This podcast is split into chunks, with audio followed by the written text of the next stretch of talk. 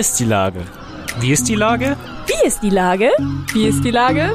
Wie ist die Lage? Wie ist die Lage? Wie ist die Lage? Der fast tägliche Podcast mit Lars Meyer. Wie ist die Lage? Unser fast täglicher Podcast als Kooperation von der Mopo und der Gute-Leute-Fabrik spürt tagesaktuellen Fragen nach. Seit 2020 kommen prominente Lenker und unbekannte Denker, also Barkeeper, Bäckerinnen oder Bürgermeister, knapp 15 Minuten zu Wort. Die Auswahl ist rein subjektiv, aber immer spannend und überraschend. Mein Name ist Lars Meyer und ich rufe fast täglich gute Leute aus Hamburg an. Unser Werbepartner, der das diese Woche möglich macht, ist das Discovery Doc in der Hafen City. Jetzt wieder geöffnet. Hier wird ganz Hamburg zum multimedialen Abenteuerspielplatz. Erlebt Hamburg per Virtual Reality aus ungesehenen Perspektiven. Das war Werbung. Herzlichen Dank. Heute befrage ich den Leiter des Filmfest Hamburg, Albert Wiederspiel. Ahoi, Albert. Ahoi. Lieber Albert, gute 100 Tage sind es noch, dann geht das Filmfest endlich wieder los. Vom 29. September bis 8. Oktober ist es wieder soweit. Schon jetzt können sich die Hamburgerinnen und Hamburger einbringen. Äh, bist du mit dem Programm noch nicht fertig oder was sollen die Hamburgerinnen und Hamburger machen? Wir sind noch überhaupt nicht fertig. Das ist ja im Gegensatz zu anderen ähm, Kunstformen wie Ausstellungen oder Literaturfestivals oder Musikfestivals, ist Film was wahnsinnig kurzfristiges. Wir wollen ja eigentlich Filme haben, die ganz frisch und gerade fertiggestellt sind. Insofern sind die meisten Filme, die wir in Oktober, September, Oktober zeigen werden, noch gar nicht fertig. Also wir können die noch gar nicht gesichtet haben. Wir sichten jetzt, wir sichten eigentlich seit zwei Wochen erst so richtig mhm. in großen Mengen. Wir waren in Cannes, da sichten mhm. wir am meisten. Aber das Programm, ich würde sagen, im Moment steht vielleicht zehn Prozent des Programms. Und die restliche 100 Tage, die werden jetzt damit verbraucht, dass man diese 90 Prozent zu Ende füllt. Das ist ja interessant. Aber nochmal zur Erklärung, du zeigst dort keine Filme, die da jetzt schon Preise abgeräumt haben, sondern die dir quasi so unterm, unterm Ladentisch angeboten werden. Äh, naja, wo du nur Ausschnitte gucken kannst und so. Nein, wir zeigen, wir, nein, wir sehen alle fertige Filme. Wir zeigen mhm. keinen Film, beim Filmfest, den wir nicht gänzlich gesehen haben. Das geht okay. gar nicht. Das ist ein Prinzip und das, das, dabei bleiben wir. Und wir zeigen selbstverständlich hoffentlich viele Filme, die wir in Cannes gesehen haben. Ob sie dort Preise gewonnen haben oder nicht, das finde ich ist weniger wichtig. Für uns ist wichtig, dass die uns gefallen haben. Und da gab es ja auch reichlich. Also in, in Cannes haben wir 120 Filme gesehen und davon würde ich sagen, sind 30 auf unserer Wunschliste. Was heißt denn eigentlich wir? Mit wie vielen Leuten rückst du denn da in Cannes ja, ein? Wir sind sehr viele. Wir sind fünf Leute in Cannes. Mhm. Ähm, also wir müssen innerhalb von zehn, neun Tagen muss man über 120 Filme abdecken. Kann man das heißt 24 Filme pro Nase. So ungefähr. Wenn ich das jetzt genau. richtig Vier, habe. so 25 Filme pro Nase. Also das sind dann es, drei pro Tag drei, oder wie Ja, viel? drei bis vier Filme pro Tag. Es gab die schlimmen Tage sind die mit vier Filmen ich gebe zu, dass der vierte Film, der leidet ein bisschen, weil da ist man schon nicht so Ich bringe ja dann frisch. immer Handlungen und Schauspieler durcheinander. Also dann ja. Äh, denke ich so, wo ist denn der Schauspieler geblieben? Und dann merke ich, also das Höchste, was ich mal gesehen habe, sind vier Filme bei einem mhm. Filmfest. Und mhm. da, also das war kein Spaß mehr, nee. muss ich also sagen. Also de, deshalb sage ich, der vierte Film leidet ein bisschen, gell, weil man mhm. ist nicht so ganz taufrisch wie beim ersten Film, aber wir sind in Übung, wir machen das alle, alle schon seit, seit Jahren wir wissen, wie wir mit unseren Kräften umgehen können. Wir wissen, welchen Kaugummi man kauen muss, damit man nicht einschläft. Das ist mhm. ganz wichtig. Und mhm. äh, wir wissen, wie, uns die, wie, wir, wie, wie, wie wir uns diese zehn Tage kann frisch halten. Aber es ist tatsächlich so, dass man danach erschöpft ist und nicht nur physisch erschöpft, sondern ganz einfach so Eindruck erschöpft. Also man hat ganz mhm. einfach so viel gesehen und du hast vollkommen recht, man muss da wahrscheinlich aufpassen, dass man die Regisseure und die Schauspieler nicht völlig durcheinander bringt und dass plötzlich die georgische Schauspielerin äh, glaubt man, dass sie in dem Japaner die Hauptrolle spielt. Also, also man soll sich auch entsprechend Notizen machen, weil äh, das ist wahr, dass am Ende nach diesen zehn Tagen ähm, hat man ein bisschen sein Overload von, von, von Filmen gehabt.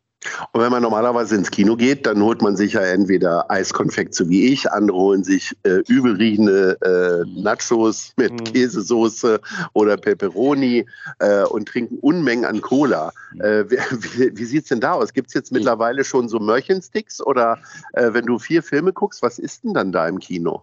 Das Schlimme in Cannes ist, dass alles verboten ist. Man darf nicht mal eine Flasche Wasser mitnehmen. Frag mich nicht warum, ich habe es nie verstanden, aber du darfst nichts reinnehmen. Das heißt, und du glaubst gar nicht, wie oft man Lust auf eine Cola, die doch ein Push-Getränk ist, wie wir alle wissen, wie oft man darauf Lust hätte äh, während des Films und no way und Popcorn und Nachos, vergiss das alles. Also keine Essen-Mitnahme und schlimmer, kein Getränke-Mitnahme. Man äh, kann im schlimmsten Falle auf Toilette und ein bisschen Wasser aus dem Hahn versuchen zu trinken. Oha. Es ist physisch, es ist physisch alles am Rande des Zumutbaren, ehrlich gesagt. Und ich glaube auch Cannes ist das einzige Festival, das sich sowas erlauben kann, ohne dass wir alle auf die Straße demonstrieren gehen, weil wir werden auch nicht so nett behandelt und man wird ein bisschen, ein bisschen zu, zur Seite geschubst und weiter geschubst und es ist alles nicht so wahnsinnig freundlich und alles nicht so nett. Aber es ist das größte Festival der Welt und es ist dort, wo man am meisten frische und sehr gute, sehr hochkarätige Filme sieht. Insofern, man, man muss sich mit sehr, sehr Filmen abfinden und man muss viele Striche so hm, sagen, okay, ich verzichte auf vieles, aber das muss ich leider noch mitsehen. Äh, was ja hier in Deutschland dann immer ankommt, sind ja die Red Carpet Bilder ne? von mittlerweile immer mehr Influencerinnen und äh, jungen Schauspielerinnen in zu knappen Sachen. Das zieht sich ja durch die letzten 40 Jahre schon. Seid ihr nur noch Staffage eigentlich dann für die Influencer? Hast du so das Gefühl? Also wir versuchen diese Red Carpet Vorstellungen, das sind die Abendvorstellungen Palais, versuchen wir zu vermeiden, weil das, was niemand weiß, ist, dass diese, diese Red Carpet Vorstellungen, da muss man spätestens eine Stunde vor dem Film schon drinnen im Saal sitzen. Das heißt, du musst ungefähr anderthalb Stunden vorher dich anstellen. Das ein Film nimmt dir den ganzen Abend in Anspruch. Dazu habe ich keine Zeit. Also wenn wir vier Filme schaffen wollen an dem Tag, dann können wir nicht. Deshalb versuchen wir diese Abendsveranstaltung zu vermeiden. Wir sehen die Filme tagsüber in andere, in andere Vorführräume, in, in anderen Kinos. Diese Red Carpet Arrivals, ich persönlich finde, sie sind aus der Zeit gefallen, weil äh, was, was man wissen muss, dass viele von diesen, wie wollen wir das nennen, sehr leicht bekleidete Damen, sehr auffallenden ähm, Kleider. Die gehen ja die Treppe hoch und dann, wenn sie oben gehen, gehen sie nach Hause, weil sie gehen gar und nicht. Und gucken sich den Film gar nicht an. Nein, ja. sie haben doch überhaupt keinen Sitzplatz. Die sind Staffage. Also die sind wirklich Staffage für die, für die Fotografen. Inzwischen wissen wir alle, die werden bezahlt. Ähm, also die werden einerseits bezahlt von den Bekleidungsfirmen und die Firmen zahlen auch an Cannes, an die Festspiele, damit sie quasi das als Dekor für ihre Fotos nutzen können. Aber das hat de facto mit dem Film, der da drinnen läuft, eigentlich gar nichts zu tun was ich ziemlich ernüchternd immer finde. Ich sagte mir, meine Güte. Man kann ja All fast Mitleid haben für dich als Besucher. Und an der Front der Hotelzimmerpreise sieht es wahrscheinlich auch nicht besser aus. Jetzt, gehst, jetzt fährst du da ja wahrscheinlich schon seit 30 Jahren hin. Du mhm. hast ja auch ein äh, filmisches Vorleben gehabt, bevor du hier Leiter des Filmfests wurdest. Hast du da immer die gleiche Pension und äh, ja. wie, so ein, wie so ein Serienurlauber buchst du schon für nächstes Jahr oder wie machst du das? Also, man, äh, also als ich Verleiher war, als ich noch für die äh, sehr reichen amerikanischen Firmen arbeitete. Da wohnte ich dementsprechend in wunderschönen Fünf-Sterne-Hotels. Die Zeit ist längst vorbei. Das macht man bei Filmfest gar nicht. Wir geben ja öffentliche Gelder aus und können uns in keinster Weise das Hotel Carlton leisten. Wir sind, ich bin in der Tat seit vielen Jahren dabei, aber seit zwölf Jahren habe ich die gleiche Wohnung. Ich teile mich eine Wohnung mit allen meinen Kollegen. Wir wohnen zusammen wie so eine WG und äh, ich finde das wahnsinnig teuer, aber es ist im Vergleich zu das, was die Hotels kostet, ist es noch ein Schnäppchen. Aber wir wohnen in so einer ziemlich schöne Wohnung, eine Viertelstunde zu Fuß vom Palais und können damit eigentlich ziemlich gut umgehen, ohne jetzt das große Vermögen ausgeben zu müssen. Und darf der ähm, Geschäftsführer der Filmförderung dann da auch noch mit unterschlupfen oder seid der ihr dann separierte Hamburg-WGs? Nein, der wohnt im gleichen Haus, eine Etage über uns. Also das ist also ist das fast ein Hamburg-Haus. Genau, ich war mal der Erste und inzwischen wohnen da auch ein paar Produzenten aus Hamburg, die Filmförderung wohnt über uns und alle unsere, das sind auch Freunde von mir, alle unsere isländische Kollegen wohnen auch im Haus. Also es ist ein Hamburg slash Island Filmhaus. So, jetzt erzähl mir aber bitte von mindestens einer ausschweifenden Party. Helge Albers, mit dem ich neulich auch schon darüber gesprochen habe, wollte da nicht so richtig mit rausrücken. Aber du als Partymonster, du hast so jetzt bestimmt mhm. tolle Geschichten für mich. Also oder? wenn ich was nicht bin, ist es Partymonster.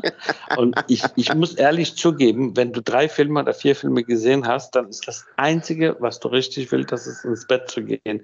Man mich, also ich, ich bin wirklich nicht gut in Partys. Ich habe Gott sei Dank Kollegen, die jünger sind als ich und die das physisch viel mehr abkönnen als ich. Ich habe, ich glaube, ich war in diesem Jahr vielleicht bei drei, vier Nachmittagsempfängen. Also mhm. Betonung liegt auf Nachmittag. Helge Albers, die Filmförderung Hamburg, moin, macht selber einen kleinen Empfang in der Wohnung, sehr low-key, aber wahnsinnig nett, gehört immer für, für nicht nur für die Hamburger, aber gehört zu seinem Highlight, weil es ein ganz ja, wie soll man das sagen, so unprätentiöser Rahmen auf dem Balkon vor der Küche ist. Das hat was sehr, sehr Nettes. Da mhm. war ich in der Tat. Es gab eine sehr nette Party von der, von der Europäischen Filmakademie, mit denen wir ja relativ viel zusammenarbeiten. Sie hatten eine kleine Party am Strand. Es gab einen deutschen Empfang, der war leider nicht so lustig. Den fand ich, ähm, furchtbar triste, muss ich zugeben, der in eine sehr große Location, wo wir viel zu wenig Leute waren und wie wir alle wissen, nichts Schlimmeres als große Räume mit wenig Leuten. Das ist oh ja, zumindest für eine Party. Mhm. Schrecklich. Und ich bin, ich gebe zu, nach 20 Minuten war ich draußen, weil es mich deprimiert hat. Jetzt war ja insgesamt die deutsche Vertretung in Cannes sehr, sehr klein in diesem Jahr. Wir hatten ja de facto keinen einzigen Film in den offiziellen Programmen, was ich sehr schade finde. dass äh, mhm. Deutschland hat es sehr schwer in Cannes. Es, gibt, es gab schon mehrere Jahre ohne deutsche Beteiligung, was ich nicht ganz nachvollziehen kann. Und dementsprechend, vielleicht deswegen war auch diese deutsche Party, ja, wie soll man das sagen? Auf Englisch würde man sagen, underwhelming. Also oh. es war so, ja, man, äh, ich war da ganz kurz, weil mich das ein bisschen deprimiert hat. Ich hoffe in Zukunft auf bessere Jahre. Ich hoffe auf wirklich eine größere deutsche Präsenz in Cannes. Also ich, ich habe es nie verstanden, warum es, warum kann sich das so schwer tut mit, mit den deutschen Filmen. Wirklich nicht. Ich sehe sehr viele Filme in Cannes und ich sehe sehr viele, nicht alle Filme sind gut, wirklich nicht. Und ich sehe viele Filme, die deutlich schlechter sind als der durchschnittliche deutsche Film. Insofern, es gibt objektiv überhaupt keinen Grund, warum Deutschland irgendwie doch ignoriert wird von, von, von den Filmfestspielen. Ja, das äh, passiert uns ja schon beim Eurovisionswettbewerb auch schon. Äh, das, komischerweise habe ich gerade daran gedacht, dass ich das sagte. Wollte ich das gerade sagen, vielleicht ist das irgendwie das Wir sind wir hier einer großen Verschwörung auf der Spur. Ja. Aber sag mal, Albert, jetzt müssen wir noch mal zu meiner Ausgangsfrage zurückkommen. Ja. Wie können sich denn Hamburgerinnen und Hamburger einbringen noch zu diesem Zeitpunkt? Ja, also wir haben ja, wir feiern 30 Jahre in diesem Jahr und mhm. wir zeigen aus den letzten 30 Jahren Filme in Hamburgs Open Air Kinos über den Sommer. Und da können die Leute abstimmen. Gehen Sie bitte auf unsere Webseite unter anderem. Da mhm. sieht man eine Auswahl von 30 Filmen und bitte wählen Sie Ihren Lieblingsfilm. Und die, die am meisten Stimmen bekommen, ich glaube, vier Open Airs sind dabei. Die vier werden dann in den verschiedenen Open Airs, ob Alsterdorf, Harburg, Schanze oder Altona, die vier werden gezeigt. Das ist dann so eine ja, ein bisschen sein Geschenk an das Hamburger Publikum, an die, Treu, an die treue 30 Jahre lange alte äh, Filmfestfans und äh, ein bisschen die Highlights aus diesen 30 Jahren. Nenn mal drei, vier Filme, die da zur Wahl stehen, sowas wie Calendar Girls und äh, Calendar Girls, äh, Kick It Like Beckham oder Kick It Like Beckham ist dabei, dabei ist Ach, Billy toll. Elliot. Oh, dabei oh ist, ja. Ja, dabei ein toller Moment. Dabei ist In the Mood for Love auch mhm. ein Film, den viele in eine sehr gute Erinnerung haben und so weiter. Also 30 sind dabei, glaube ich. Also insofern, man kann schon auswählen. Wir ja. haben ja schon äh, mit Gustav äh, Peter Wöhler besprochen, dass ihr nach Berlin äh, zieht. Das ist ja vielleicht nochmal ein abendfüllendes Thema für einen Podcast, nochmal extra.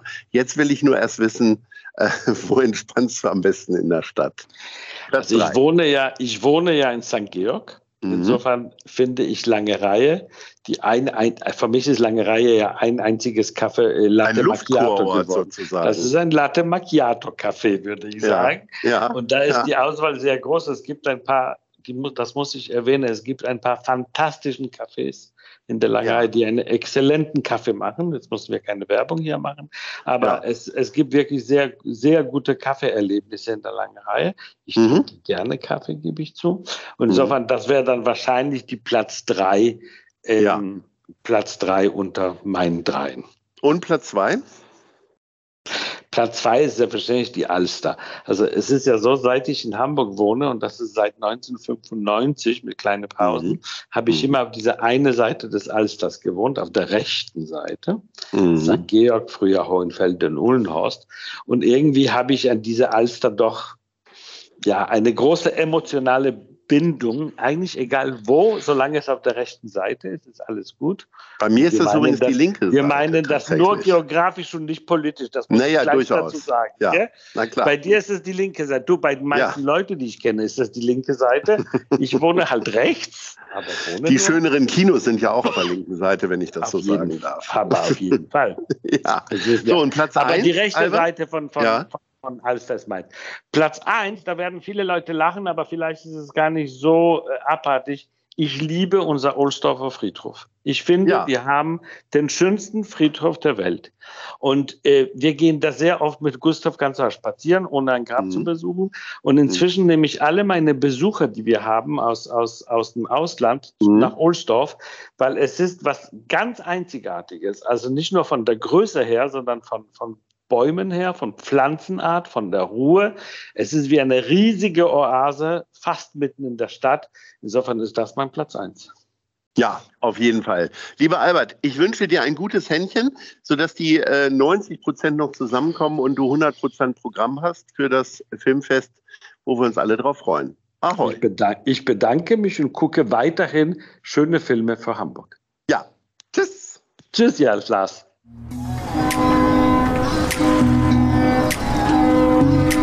Eine Produktion der Gute-Leute-Fabrik in Kooperation mit der Hamburger Morgenpost.